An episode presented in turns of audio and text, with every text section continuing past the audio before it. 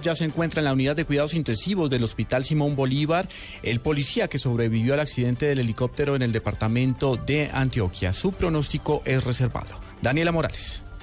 Efectivamente ha confirmado el hospital Simón Bolívar que hacia las 9 de la noche se registró el ingreso del subintendente Edgar Andrés Báez, quien llegó con quemaduras aproximadamente en el 50% de su cuerpo y fue trasladado desde la clínica panamericana de Apartado.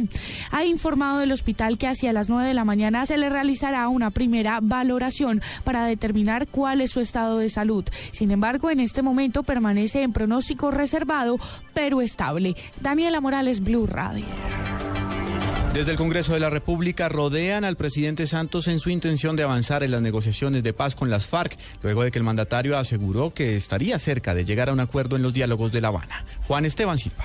La representante Ángela Robledo expresó su opinión frente a las declaraciones del presidente Santos a la revista Semana en las que manifiesta que el proceso de paz con las FARC está muy cerca de lograrse. Dijo que es fundamental acelerar los diálogos aunque esto le cueste a él la impopularidad en las encuestas. Yo he percibido y he sentido a un presidente mucho más eh, decidido a sacar adelante este proceso en las últimas semanas. Eh, creo que le ha puesto el acelerador a la, a la negociación. Creo que eso es muy importante y necesario para Colombia. Por su parte, Iván Cepeda dijo que hay que rodear el proceso y se mostró optimista frente a la forma en la que avanzan los diálogos en La Habana. Bueno, no, yo lo que creo es que a medida en que el proceso de paz avanza y se consolida, también se van a consolidar eh, la simpatía y el respaldo eh, de los ciudadanos. Nadie espera que el proceso fracase realmente. Las declaraciones del presidente se dan en momentos en la que varios sectores le han criticado por las trabas que muestran algunos puntos de los acuerdos en el marco de las negociaciones. Juan Esteban Silva, Blue Radio. A la cárcel fue enviado el militar acusado de asesinar a un civil en las afueras del batallón de Malambo en el departamento del Atlántico. La noticia en Barranquilla con Diana Comas.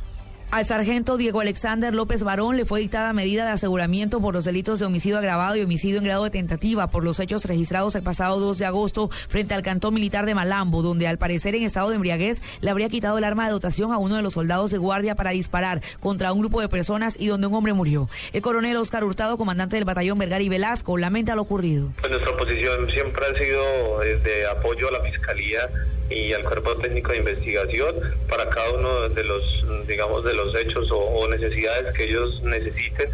Eh, hemos estado aportando desde el mismo hecho en que sucedieron los hechos cualquier clase de prueba, información. En los hechos, dos personas también resultaron heridas. En Barranquilla, Diana Comas, Blue Radio. En información internacional, con fuerza llegó el tifón Soudelor a las costas de China. Ya cobró la vida de nueve personas. Sofía Bonet. Hola, buenos días. Según informó la agencia oficial Xinhua, nueve personas han fallecido y otras tres están desaparecidas por las fuertes tormentas causadas por el tifón Sudelor, el más potente del año, a su paso por la costa suroriental de China. Así pues, el Centro Provincial de Control y Prevención de Desastres Naturales anunció que la mayoría de las víctimas perecieron en un corrimiento de tierras en zonas rurales próximas a la ciudad de Wenzhou.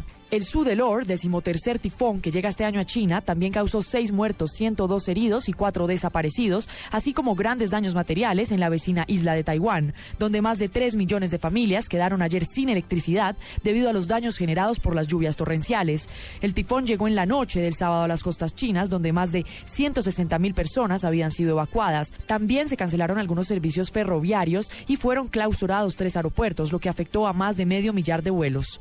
Sofía Bonet, Blue Radio. 8 de la mañana, 5 minutos en Deportes con James Rodríguez en la cancha. A esta hora avanza el encuentro entre el Real Madrid y el Valerenga de Noruega en Oslo en un partido de su pretemporada. Entre tanto, en el torneo local con un aburrido empate entre Santa Fe y Águilas Doradas se cumplió la fecha de la Liga Águila. La noticia es la lesión en el talón de Aquiles de Dairon Mosquera. Los resultados y los partidos para el día de hoy con Marina Granciera.